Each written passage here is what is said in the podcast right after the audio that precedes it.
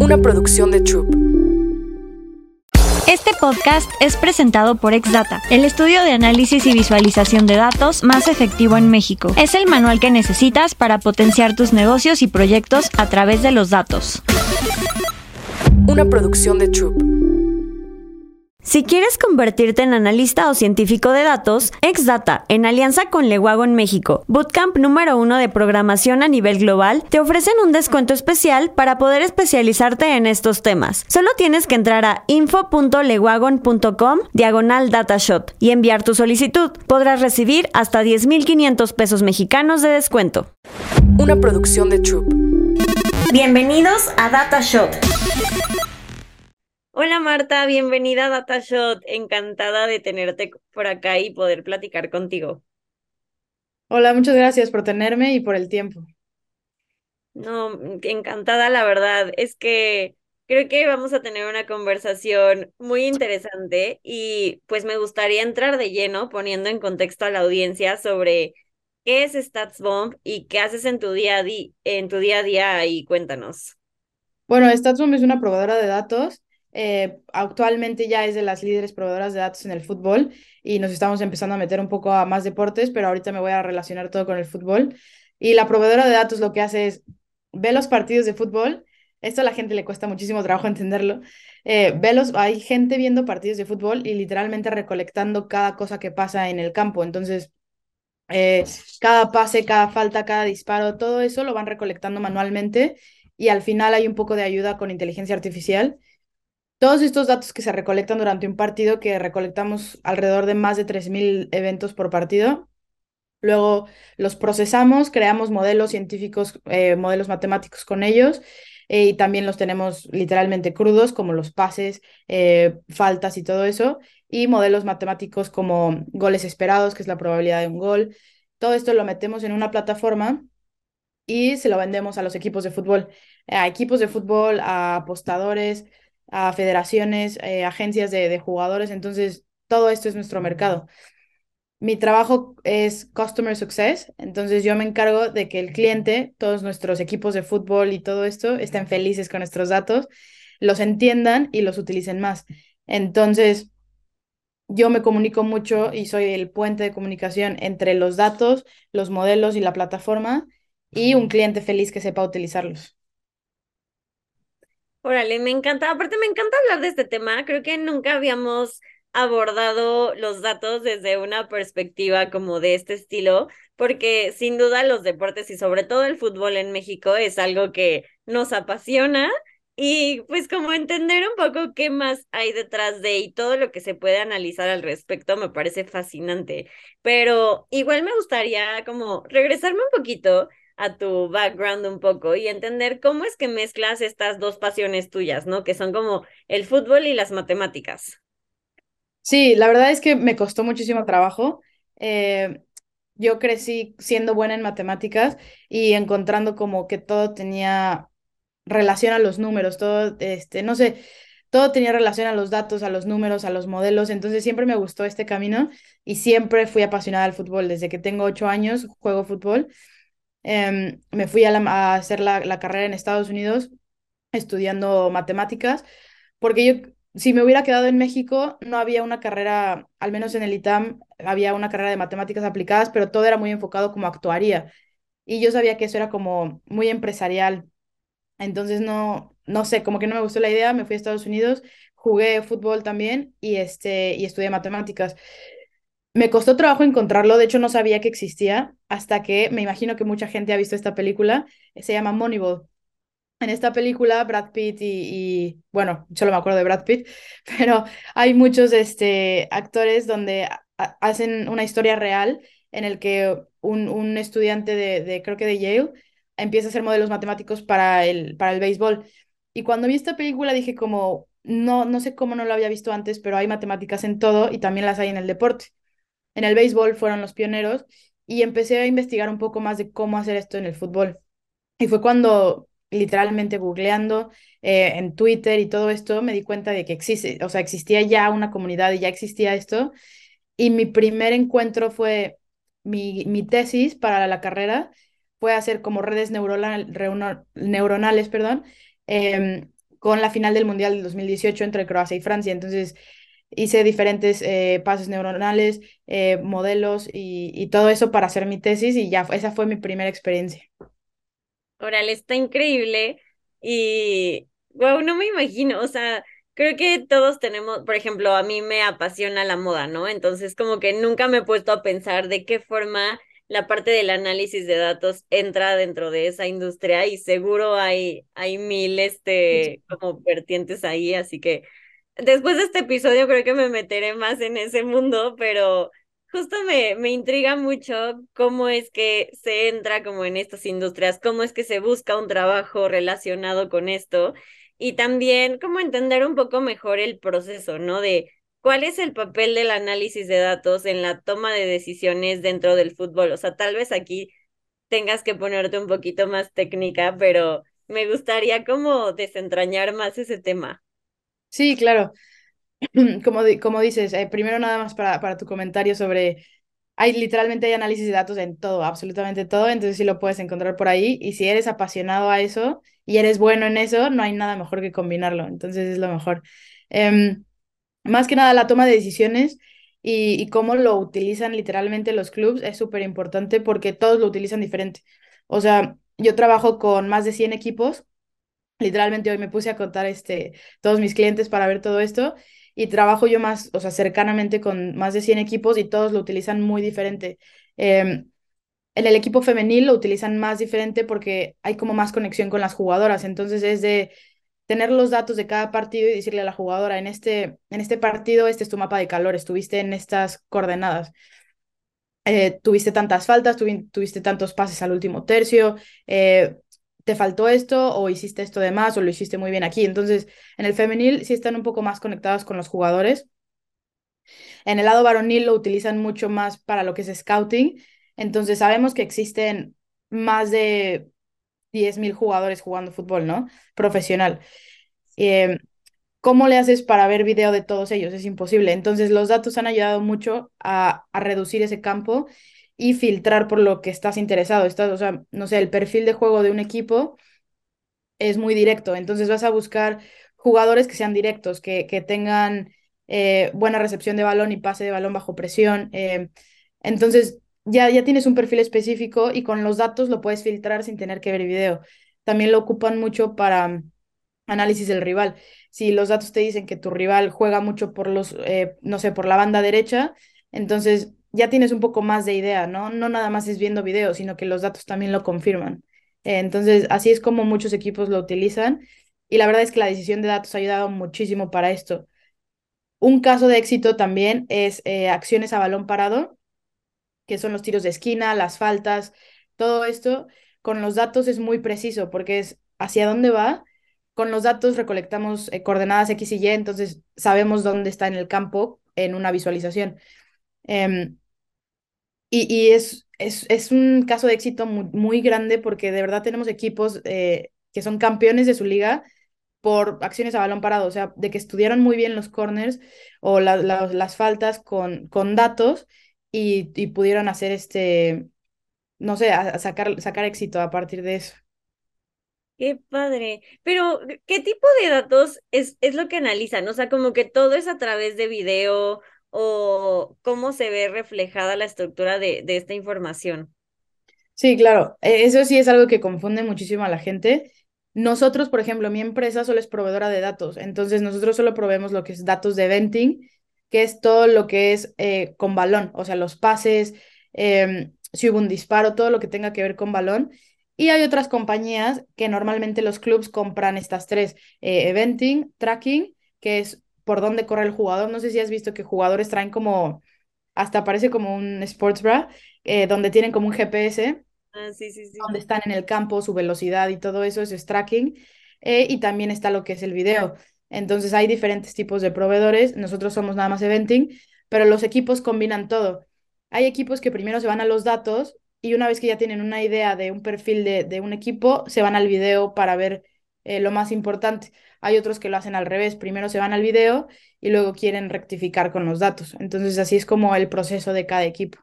Ok, wow, qué interesante, me encanta como descubrir todo esto que hay detrás. Y también me intriga mucho saber cómo es que ha evolucionado justo el uso de análisis de datos en la industria en los últimos años, ¿no? Porque creo que todo el tiempo están surgiendo nuevas tecnologías, eh, siempre mencionamos de que ahora con la inteligencia artificial y demás, entonces, ¿cómo ha sido este recorrido a lo largo de los años? Híjole, la verdad es que fue muy lento y de repente hubo como un boom a partir como del 2018, 2019, 2017. pero era muy lento, literalmente toda la recolección de datos era muy manual, muchos equipos el asistente se ponía en los partidos a literalmente con palitos decir, perdimos el balón, ganamos el balón. Y eso lo puedes decir como recolección de datos. Hasta el punto en el que empresas se dijeron como que esto es importante y empezó más que nada por los apostadores. Los apostadores necesitaban datos para sus modelos y las compañías dijeron, si ya lo estamos haciendo para los apostadores, lo podemos hacer para los clubs. Entonces empezaron a meter cosas que también fueran importantes para los equipos muy manual y hasta la fecha sigue siendo muy manual. Eh, literalmente, como te dije al principio, tenemos personas en, en nuestra base, está en Egipto, en Cairo, que están viendo un partido de fútbol y van recolectando así de pase, eh, falta, disparo. Eh, y llega un punto en el que tenemos ayuda de inteligencia artificial para los disparos, por ejemplo, la altura del balón, te ayudan como a detectar ciertas cosas, pero eso ya es hasta el final. Eh, hemos tenido problemas y de hecho esto le da, mucha risa a la gente, pero dicen es que si ya con lo avanzado que está el, la inteligencia artificial, ¿por qué no recolecta todo la inteligencia artificial? Y sí está muy avanzada, pero para este tema, por ejemplo, si el árbitro es pelón, eh, la inteligencia artificial puede confundir el balón con, con la cabeza del árbitro. O dependiendo la luz del día, eh, las líneas del, del, campo van a ser diferentes. O si el uniforme del equipo es verde como el de la cancha, eh, se confunde. Entonces, hay muchísimos problemas todavía eh, que arreglar y por eso se sigue dando todo esto manual para que la calidad de datos sea precisa, porque la calidad de datos es súper importante para la toma de decisiones, como sabemos. Entonces, sí, la inteligencia artificial está empezando a ayudarnos en este campo, pero creo que todavía tiene un poco de... Todavía le falta un poco para que nos pueda ayudar totalmente y que esto sea muchísimo más. Sí, sí, qué importante eso, qué, qué chistoso, pero es verdad, o sea, como todos esos eh, pues, detalles que influyen en la detección de patrones y demás, pues sí, sin duda es algo que hay que considerar. Y para ti, ¿cuáles han sido eh, los principales desafíos que has enfrentado al analizar datos en este contexto del fútbol? Eh, pues antes de empezar con StatsBomb, por ejemplo, que lo analizaba como hobby, me daba cuenta que la calidad de datos es súper importante. O sea, si, si no tienes datos de calidad, puedes decir que este jugador es muy bueno y al final no lo es. Entonces, la calidad de datos importa muchísimo y es uno de los, de los problemas que ha habido en la industria. Em, también el conocimiento de la gente. Yo creo que uno de los problemas más grandes que tenemos es la educación. Por ejemplo, hace, hay mucho, mucho material en inglés, que de hecho fue como yo aprendí en tutoriales en línea, todo gratis, pero todo está en inglés. Em, para gente que habla español y que no habla inglés, está, no, tienen ni idea. O sea, la verdad es que yo en mi trabajo, yo me encargo de los equipos que hablan español y todos los femeninos. Entonces me encargo del área de México, Sudamérica, España y Portugal también un poco. Y la educación ahí está literalmente muy por debajo de la educación de Football Analytics que ya hay en Inglaterra, en Alemania, en hasta en Francia. Entonces la educación también es un, un problema súper grande. Gente que todavía no cree en los modelos, que no cree en los datos, que prefiere gastarse mil horas viendo video a reducir su, su espacio eh, clarificando con datos, por ejemplo. Ya, justo sí, también me gustaría profundizar en eso, de qué tan sencilla ha sido la adopción, como de llegar con un club o algo así a venderle como, mira, esto te va a beneficiar de tal forma, o sea, qué tan abiertos están a eso. Eh, sí es complicado. Justamente yo, como dije, no, yo no me dedico a, nada de ventas y ya me dedico una vez que son clientes, pero hace poco fui a México justamente a hablar con nuestros clientes y también este, aproveché para estar en México y conocer a alguno de mis, em, de los que quieren, están interesados. Hay unos que sí están súper cerrados, eh, que utilizan lo básico de pases, posesión y disparos. Y cuando se los muestras, dicen como, ah, pues Ok, pero hay unos que no creen, o sea, que dicen como, no, a mí no me importa la probabilidad de meter gol, cada partido es diferente. Y es como, sí, o sea, sabemos, pero este modelo está adecuado a eso. Y solo por escuchar la palabra modelo, como que se asustan y dicen como, no, no, no, yo no, yo no sé a eso y no quiero y prefiero decir que no quiero y no me gusta a decir que no sé y aprenderlo. Entonces, sí se cierran mucho las puertas. Hay unos que están muy cerrados y hay unos que sí están abiertos. Hay unos que sí dicen como, a ver, enséñame. Y cuando les enseñas más como con visualizaciones, la visualización es súper importante. Cuando les enseñas y les dices como, mira, es una gráfica de barras de qué jugador te, te da más valor, qué jugador tiene más probabilidad de anotar. dicen, ah, ok, o en la cancha, literal, enseñarle las flechitas de hacia dónde van los pases, eso les interesa un buen. Em, yo creo que la visualización es de lo más importante. Y luego tenemos otros clientes que tienen astrofísicos en sus equipos que lo único que hacen literal es código en Python, en R. Entonces ellos ya crean sus propias plataformas de datos. Órale. Y me imagino, o sea, como en todo, ¿no? Que es, hay como cierta curva de adopción y tal vez como en países de Latinoamérica sobre todo, quiero pensar, no sé, ya me corregirás, pero pues no es como tan común como empezar a implementar este tipo de tecnologías, entonces creo que apenas estamos dando ese paso y pues seguro en un futuro ya será algo mucho más, más común. Eh, y ahora me gustaría también como entender desde la parte de, de recolección de datos, por ejemplo, dentro de un jugador en específico, ¿no? ¿Qué tipo de datos se recopilan y se analizan para evaluar su potencial? Eh, de todo, o sea, lo que nosotros analizamos son partidos y obviamente de cada partido, una vez que recolectas los 90 minutos, ya se van juntando los datos de cada jugador. Entonces, cuando le das clic al perfil de un jugador, no sé, puedes ver su cuántos pases tuvo, la, los pases al último tercio, qué, qué tanto valor tenían sus pases, con qué pie los hizo. La verdad es que hay muchísimo, o sea, las acciones defensivas, dónde presionó, eh, cuánto presionó, eh, si recuperó balones o no recuperó balones, cuántas faltas tuvo, cuántas faltas le hicieron, eh, cuántos disparos tuvo, la probabilidad de sus disparos. Entonces hay mucha, mucha información de verdad de cada jugador, de cada partido, de cada liga, de cada equipo. Em, y puede ser tan específico como quieras o tan amplio como quieras. Puede ser como, ok, quiero el jugador con más disparos y más probabilidad, o hasta quiero el jugador que me meta cinco disparos, uh, o sea, que me meta cinco pases al área y que rematen con el pie izquierdo. O sea, la, la recolección de datos es tan profunda que, que puede ser muy, muy específico en lo que estás buscando y en lo que quieres. Ya, wow. ¿Y qué porcentaje como de asertividad tienen estos modelos, no? O sea, como en esta línea de, de los escépticos, como de decir, a ver, sí, cada partido es diferente, las circunstancias cambian, etcétera. Entonces, ahí, ¿cómo, cómo ustedes logran medirlo para, digo, supongo que es como el ir identificando los patrones y la mayoría y demás, pero tú dinos cómo funciona. Sí, exacto. O sea, nuestros modelos, por ejemplo, están entrenados en más de miles de, de, eventos. Entonces, por ejemplo, tenemos un modelo que se llama goles esperados, expected goals, el que está entrenado en más de, yo creo que un millón de disparos, porque tenemos datos desde el 2010. Entonces, todos los disparos que ha habido en las ligas que recolectamos se, se están yendo al modelo y todo esto ha, ha cambiado, ¿no? Entonces, de hecho, hemos visto equipos que han ocupado estos modelos para cambiar su estilo de juego que dicen como, ok, en el entrenamiento ya cambiamos nuestra, nuestro entrenamiento de disparo porque sabemos que hay más probabilidad de gol desde esta área. Que la verdad es que sería lógico, obviamente dices, es más lógico que voy a meter gol desde parado enfrente de la portería que desde cinco metros atrás. Pero ya lo ves matemáticamente y dices como, ah, ok, entonces la, es, es verdad. Entonces déjalo hago en los entrenamientos y déjale digo a los jugadores y ellos ya lo empiezan a hacer. no es como que te diga, este equipo tiene muchísima probabilidad de, gol, van a ser los campeones, eh, pero es como tu equipo está funcionando bien.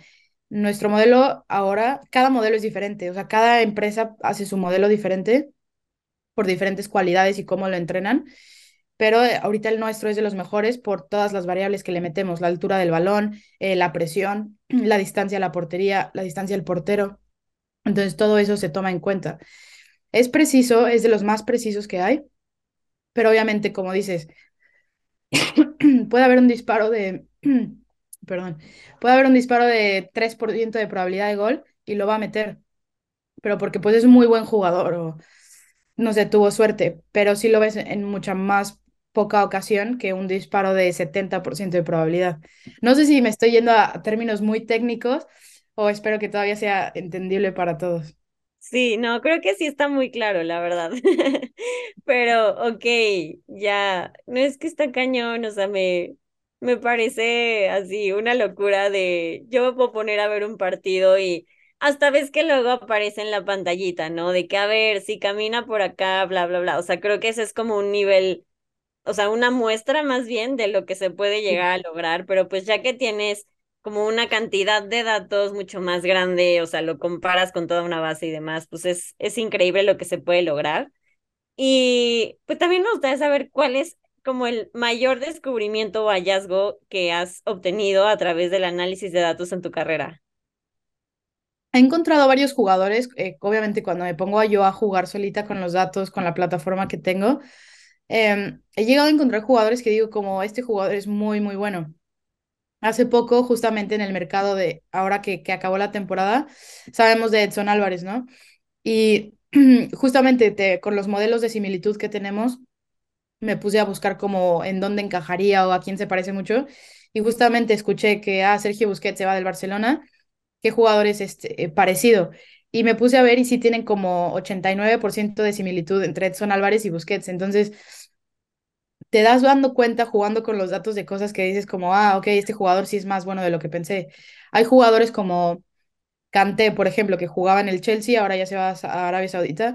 Pero si ves un partido de fútbol, que la verdad yo me la paso viendo fútbol, hay jugadores que no ves, o sea que no son tan, tan vistosos cuando ves un partido de fútbol, pero luego te vas a los datos y dices como, no, hizo un partido excelente, o sea, sin él el partido no hubiera sido lo mismo.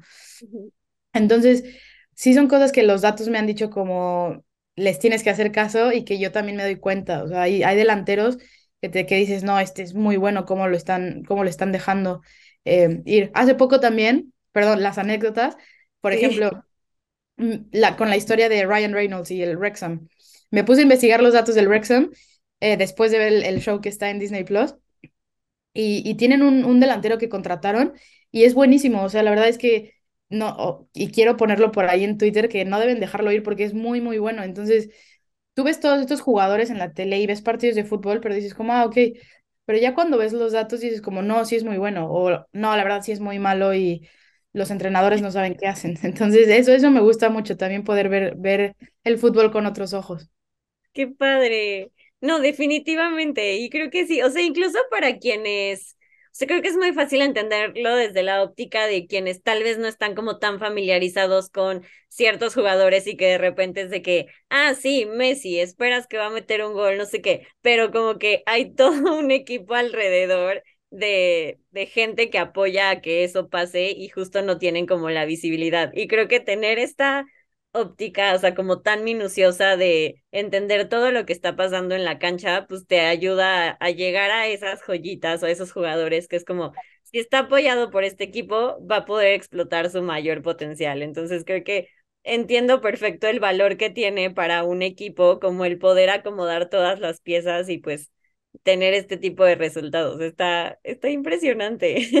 Nunca lo había pensado así. Y ¿Cuál es como la mayor diferencia que, que has notado en el mundo del fútbol, por ejemplo, entre México y el extranjero en general? ¿no? O sea, ya vimos eh, toda esta onda de avances tecnológicos y demás, pero ¿qué más podrías destacar? Sí, como, como mencioné, la verdad es que yo creo que el diferenciador más grande es la educación y las ganas. Y también que en México somos muy flojos, eh, tal vez no solo México, sino Sudamérica y estamos acostumbrados a tener todo muy rápido. Entonces, en lugar de, por ejemplo, porque sí existen, o sea, existen personas como yo y seguramente, ojalá, espero que personas que estén escuchando el podcast, que les gusten los datos y sean buenos y que también les guste el fútbol. Y que si trabajaran en esta industria serían súper felices porque es más, o sea, estás feliz de hacerlo, ¿no? Sí. Entonces, creo que los equipos de fútbol piensan que estas personas no existimos y contratan solamente personas con perfil de fútbol, o sea, con perfil de entrenadores y este tipo de cosas, y no ven a las personas que, no sé, estudian matemáticas y que les llegue a gustar el fútbol, porque prefieren contratar consultoras y decir como, ah, hazme un reporte de los mejores 10 jugadores o hazme esto, hazme lo otro, en lugar de contratar a una persona que le guste esto, que sepa, que esté capacitada para contratarla en su equipo y tenerlo, no sé, en tu propio equipo. Entonces, esta es una gran diferencia.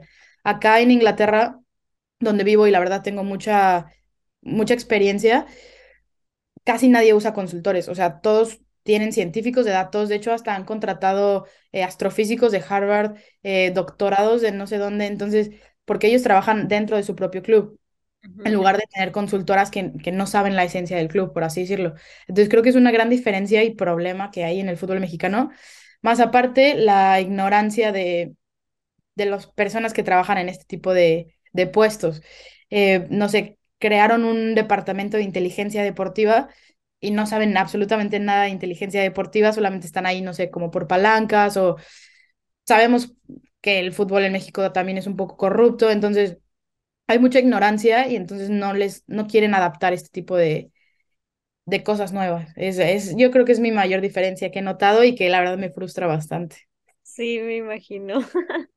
¿Y cuáles recomiendas como que sean como estos pasos digamos, a corto plazo que justo podrían ayudar a cambiar el fútbol en México? Yo creo que lo primero que nada y lo que no le cuesta nada a nadie es ser abierto, o sea que si llegas a ver esto o alguien te lo comenta es ser abierto en verlo. Te voy a contar una anécdota súper rápida de cuando yo me gradué de la carrera de matemáticas y regresé a México y con mi tesis fui a un equipo de fútbol de la Liga MX en, en México y les mostré toda mi tesis y les dije cómo esto se puede hacer o y les dije, no te estoy pidiendo trabajo, es como literalmente, no, no me pagues, pero quiero ver cómo trabajan ustedes con datos y es que los usan. Y no, no, gracias, no. O sea, te cierran las puertas totalmente. Entonces, no son abiertos ni siquiera a escuchar ni a intentar. Eh, y creo que es el primer paso que se debe haber, o sea, estar abierto e intentarlo y, empezar a educarte un poco. O sea, ya después de estar abierto es empezar a educarte, no sé, Literalmente si buscas en Google hay 10.000 videos, hay 10.000 artículos y nada más es leer uno, uno y empezar a educarte en qué son los datos, cómo se obtienen los datos y cómo utilizarlos, porque estas personas trabajando en estos equipos pueden encontrar, hace poco conocí mucha gente del ITAM, eh, chavitos que les encanta el fútbol y que les encantan las matemáticas y están súper emocionados y, y, leen papeles científicos, eh, bueno, research papers y todo esto de de datos en el fútbol y están súper emocionados y la verdad es que serían excelentes en cualquier equipo de fútbol y sería el trabajo soñado de cada uno de ellos, pero no tienen las puertas abiertas y eso es muy triste. Sí, wow, sí, definitivo. Sí, creo que desde ahí parte todo y es como lo que mencionabas hace ratito, ¿no? O sea, desde el hecho de saber que hay mucha tipo corrupción en, en, pues en la industria y cosas así, que es algo como muy cerrado, entonces ojalá que podamos ver un cambio en el corto plazo, en efecto. y igual me pregunto si han como experimentado alguna vez situaciones en las que, por ejemplo, los datos no coincidan con la intuición, ¿no? Y que, o como la experiencia de los cazatalentos, que sea como de, no, no, no, a ver, yo estoy seguro que este jugador es el mejor, ¿cómo me puedes decir que no, o no sé, algo por el estilo y cómo lo manejan? Sí, una vez me pasó justamente, eh, un cliente me dijo como, oye, ¿me ayudas a crear un mapa de calor de las recuperaciones de balón de este jugador en, en, el medio del campo? Le dije, sí. Entonces, comparado con el promedio de la liga, eh, hicimos un mapa de calor en donde este jugador recuperaba el balón y salía que la verdad recuperaba mucho en medio campo por encima del promedio de la liga. Y me dijo, ¿estás segura que está bien? Y la verdad lo revisé, yo varias veces lo revisamos en el equipo. Le dije, sí, está bien. Y me dijo, es que pensábamos que no. Y me dijo, de hecho, ya lo íbamos como a, sentar en la banca porque pensábamos que no, eh, que perdía mucho balón. Pero al mismo tiempo, hay, hay algo que también eh, eh, digo mucho, es que todos estamos biased Em, todos, no sé, si yo soy súper fan del Barcelona y me encanta Messi, cuando veo un partido de fútbol o veo, o soy scout y veo un jugador y juega como Messi, me va a encantar. O sea, ya no le voy a buscar otra, o sea, me va a encantar, pero te cierras mucho a lo que está pasando alrededor y a los problemas de él. Entonces, los humanos, literal, por naturaleza, somos biased por experiencias, por gustos, eh, y nos cerramos a cosas que, que están pasando y que en los datos ya no te mienten. O sea, una vez que ya ves los datos dices como, ok, está bien. Em, entonces sí, sí nos ha pasado bastante eh, y los datos sí siempre han dicho como, les, les dan otra vista, ya abren, abren a, otras, a otros pensamientos. Qué valioso y, y, creo que es un claro ejemplo del impacto que tiene como implementar estas tecnologías, ¿no? De cómo puedes justo dejar ir como a, a un jugador que está aportando mucho valor a tu equipo por no tener como esta claridad de qué es lo que está pasando. Así que no hay más que decir al respecto. Exacto. y, y, cómo ves el análisis de datos en el fútbol? Eh, o sea, como en los próximos años. ¿Qué es lo que esperamos ver a futuro? Va a crecer muchísimo. Eh, creo que va más modelos para intentar predecir el juego, que es que es algo muy, muy difícil. Eh, el béisbol, por ejemplo, que, que te mencioné, es de los pioneros en usar análisis de datos, es más fácil de predecir porque son cosas muy estáticas. Eh, el básquetbol hasta eso es un poco más fácil porque también son periodos cortos de tiempo y jugadas específicas. El fútbol es tan fluido, hay gente que ha intentado predecirlo tan, por tantos años y es tan fluido que es muy, muy difícil. Pero cada vez con el tiempo vemos un poco más de modelos que agregan valor y que te ayudan a, que te acercan un poquito a esta predicción que todos quieren, pero al mismo tiempo yo veo muy lejos el poder predecir un partido de fútbol con lo fluido que es y con, con todo lo que tiene. También lo veo eh, con la gente teniendo más educación y entonces viendo estas cosas más en televisión para los fans. Por ejemplo, este modelo de expected goals, en, acá en Inglaterra ya lo ponen en la tele, eh, creo que en Alemania también, y va a estar creciendo y vas a ver, y entonces, todas estas métricas van a empezar a llegar también a, a, los fans y a las personas, voy a decir, común y corrientes que no les gustan los datos o no tienen ni idea, pero ya lo van a poder ver desde sus casas, por ejemplo. Sí. Um, entonces, está creciendo mucho, va a llegar a un punto en el que sea indispensable, porque por ahora sigue siendo opción para los, los clubs, y va a llegar a un punto en el que sea indispensable. Entonces, yo creo que para allá va. Sino que que se va a diferenciar muchísimo de quienes lo están implementando y quienes no, seguramente. Sí, acá, por ejemplo, yo ya me doy cuenta, bueno, ahora en, en el fútbol mexicano, el campeón Tigres es cliente de nosotros y de las campeonas América es cliente de nosotras. Eh, acá en Inglaterra, los, los que se promovieron a, por ejemplo, Burnsley, que, que se subió a la Premier League, es cliente. Eh, equipos de la League One que pasaron a, a Championship acá en Inglaterra son clientes. Entonces, si te das cuenta que en este tipo de ámbitos los que lo usan sí tienen una ventaja, o sea, se nota. Ya llega un punto en el que cuando todos lo tienen, eh, la ventaja es quién lo usa y cómo lo usa. Entonces, si tienes gente adecuada para utilizarlo. Pero cuando todavía no todos lo usan, sí te das cuenta totalmente de esa ventaja. Qué emoción, qué padre eso, saber que, que los campeones de México ya lo están utilizando. Creo que hay eh, ahí está como la claridad de que esto funciona. Y, claro. y por último, y antes de finalizar, me quiero también eh, enfocar mucho en este tema de qué te gustaría compartirle a las mujeres o, bueno, personas en general que nos están escuchando y que están descubriendo estos dos mundos y antes pues no pensaban que podían convivir, ¿no? ¿Qué consejo le puedes dar para que den ese paso y logren conseguir un trabajo como el tuyo? Pues primero que nada, eh, como mencionas, creo que sí es, sí es importante mencionar eh, lo de siendo mujer, más que nada en, por ejemplo, en países como México, en el que cuando una mujer habla de fútbol todavía es un poco, lo dudas. Entonces es como, no es que no le creas ni nada, pero lo dudas y tienes que como checar más que sí sepa y le haces más preguntas y estas cosas que ojalá en algún futuro ya no necesitemos. Pero siempre como mujer en, en el ámbito de fútbol tienes que tienes que mostrar más de lo que deberías. Eh, entonces, estar preparadas, porque lamentablemente todavía tenemos que hacerlo, entonces solamente estar bien preparadas para cuando estas preguntas lleguen, pero de que existen, o sea, las puertas ya están abriéndose, están abiertas, en, en otros países están muy abiertas, en México se están abriendo, he visto cómo el fútbol femenil en México ha crecido impresionante y con esto gente relacionada al fútbol femenina, entonces esto es impresionante. Eh, lo que recomiendo para empezar es que si te gusta, empieces como creando un, un portafolio. Yo lo que hago, lo que hice y así fue como empecé, es viendo tutoriales en línea, aprendiendo código como Python, que es gratis y que es fácil, y haciendo portafolio de lo que puedes hacer y de lo que estás aprendiendo. Yo me creé una cuenta de Twitter para empezarlo a subir ahí, tener como visibilidad y tener donde ver mi proceso.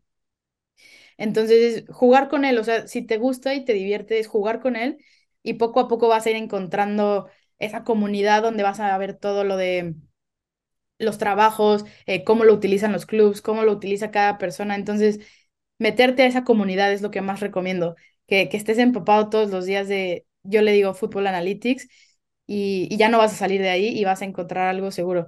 Y más que nada es creer, o sea, creer que sí existe eh, algo que te guste y algo en lo que eres bueno y que puedas trabajar. Yo ahorita, la verdad, soy muy, muy feliz. Mi trabajo todos los días es ver cómo qué equipos lo hicieron mejor, ayudar a hablar con equipos para ayudarles a su, a su próximo oponente. Entonces esto me gusta muchísimo porque siento que soy parte de cada equipo. Eh, y, y me, o sea, yo lo empecé de hobby y la verdad no puedo creer ahora que estoy viviendo en Inglaterra y trabajando con esto. Sí, muchas felicidades por eso, la verdad, creo que es un gran logro y, y aquí está como la prueba de que se puede lograr, entonces no hay más que decir al respecto. Y ahora sí, vamos a pasar a la parte de preguntas concretas, que son dos preguntas que le hacemos a todos nuestros invitados. Y la primera, eh, creo que ya la has respondido un poquito a lo largo del episodio, pero ¿qué tan data driven te consideras en tu día a día? La verdad, muchísimo. Sí, intento que todas las decisiones que haga estén basadas en, en experiencias pasadas eh, o sea, en, en, algo que ya sepa o, buscar datos para, para tomar esas decisiones. Si, si, eh, si tenemos tiempo, una, un ejemplo súper rápido es ahora que fui a México a hablar con los clientes, fui a visitar a mi familia, fui a, a la boda de una de mis mejores amigas, pero tuve que hacer un, un reporte data driven eh, para que mis jefes pagaran por ese vuelo. Entonces fue como, quiero ir a México, tenemos tantos clientes, este es el beneficio que va a ver si voy a visitarlos, eh, este es el beneficio que va a ver si voy a visitar nuevos posibles clientes, eh, tenemos tanto en dinero de ellos. Entonces, todas las decisiones que, que pido y que yo tomo, intento que haya un análisis detrás, porque no nada más es quiero esto por tenerlo, sino qué hay detrás de todo eso. Y yo la verdad sí soy muy data driven. Está buenísimo. qué padre. Y ahora sí, la última pregunta es, hablando de datos, ¿cuál es el dato que más te ha volado la cabeza? Eh, el dato que más me ha volado la cabeza. La verdad, yo creo que los números de Messi. Eh, la verdad es que yo, por ejemplo, soy fan del Real Madrid y Cristiano Ronaldo siempre ha sido de mis favoritos, pero Messi es de los más grandes en el fútbol y no puedes hablar de fútbol, ni siquiera de datos, sin hablar de Messi. Y sí, los datos de él, yo llegué, como, como mencioné, siendo fan de Cristiano Ronaldo, intentando buscar algo de, de Messi para, para bajarlo, y no, o sea, todo el todos los análisis que hice eh, haciendo de hobby o trabajando, siempre era el outlier, siempre, o sea, en todo, en los disparos, en la expectativa, en los pases, en todo. Entonces, es algo que sí me volaba la cabeza, que sabíamos que era el mejor del mundo, pero viéndolo en datos, es impresionante, o sea, no sé, ver un gráfico de dispersión y ver que es, un outlier en todo. Entonces eso sí siempre me voló la cabeza cuando empecé a utilizar estos datos y, y, y, saber que, que no nada más la gente lo dice, no nada más es viéndolo, sino que sí, sí lo es en los datos también. Qué cool.